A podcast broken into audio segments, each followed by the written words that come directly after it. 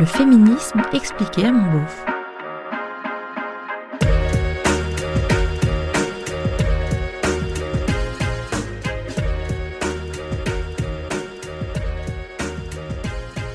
Mais c'est quoi le slut shaming? Si tu parles anglais, tu découvriras sans peine que faire du slut shaming, c'est littéralement foutre la honte aux salopes. Un terme qui nous vient une fois de plus des États-Unis, mais je suis pas sûre qu'il soit très connu en France, hors des milieux féministes en tout cas. Pourtant, oulala, il est très très pratiqué. Et oui, faire du slut shaming, c'est critiquer une femme à cause de sa façon de s'habiller, de se maquiller, de son attitude et de sa vie sexuelle par exemple. Enfin, surtout si tout cela est un peu trop dépravé pour la morale dominante. En gros, si tu trouves qu'une meuf couche un peu trop, drague un peu trop, a une jupe un peu trop courte et que tu en rigoles, même dans son dos, surtout dans son dos, alors tu fais du slut shaming. C'est une activité très pratiquée entre femmes, puisque nous avons été biberonnés à la concurrence et que notre ultime récompense est d'être aimés des hommes.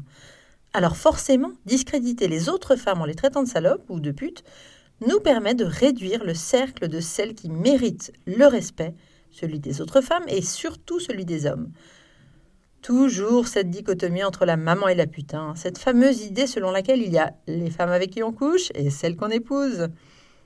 Pardon, mais quelle ignoble connerie Il va vraiment falloir qu'on réexamine de près nos jugements moraux pour essayer de les remettre à jour. Taper quelqu'un, ok, c'est mal. Ça fait mal, ça contraint une personne qui ne le souhaite pas. Humilier, tuer, voler. Bon, évidemment, il y a tout un tas de comportements sur lesquels on peut émettre un jugement moral négatif. Pour vivre en société, on ne fait pas de mal aux autres. Tout comme on peut dire sans trop se mouiller que soigner, éduquer, écouter, rire, aider sont des actions moralement positives. Mais baiser Si ça rend les gens heureux, c'est quoi le problème? Alors oui, pardon, c'est vrai, c'est un problème pour les filles, pas pour les garçons. Je vais te faire une confidence. En ce moment, j'ai beaucoup, beaucoup de mal à écrire mes podcasts parce que je commence et je m'énerve, alors j'avance pas. Alors tous ensemble, gentiment, on va arrêter tout de suite le slut shaming parce que petit 1, une fille qui a une sexualité libérée, si ça te pose problème, c'est peut-être que toi, tu es un peu frustré. Donc fous-lui la paix et remets-toi en question. Petit 2, slut shamer, c'est faire le jeu de la culture du viol. Eh oui, c'est insidieux, mais c'est comme ça que ça marche. Chaque fois que tu dis qu'une meuf est une traînée, tu laisses entendre que si elle se fait violer, elle l'aura un peu cherché. Or, le viol, c'est de la violence, pas du sexe. Hein. C'est pourtant tellement limpide. Si on arrête enfin cette division, qui, je le rappelle, n'existe pas pour les mecs, entre meufs respectables et meufs pas respectables, et j'ai toujours pas compris en quoi c'était pas respectable d'aimer la bite. Pardon, je suis énervée. Eh bien, on s'autorise tous et toutes une sexualité saine, respectueuse des désirs de chacun et chacune, pleine de joie, de respect et d'orgasme partagés. Franchement, c'est incroyable qu'il n'y ait pas plus de féministes.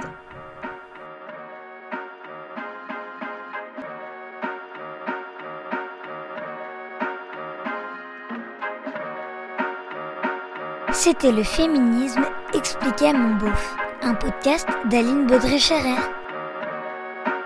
Si vous aussi vous vous questionnez sur le féminisme, si vous voulez savoir pourquoi les féministes ont du poil aux pattes ou portent un clito en pendentif, pourquoi elles plombent l'ambiance en soirée et ce qu'est la théorie du genre, si vous trouvez qu'elles en font trop et si vous avez envie de comprendre, posez-moi vos questions sur Instagram ou Facebook Féminisme à mon beauf. Ah oui, et si vous pouvez ajouter des étoiles et des commentaires hyper sympas sur vos applis de podcast, ce serait vraiment hyper cool de votre part. À bientôt!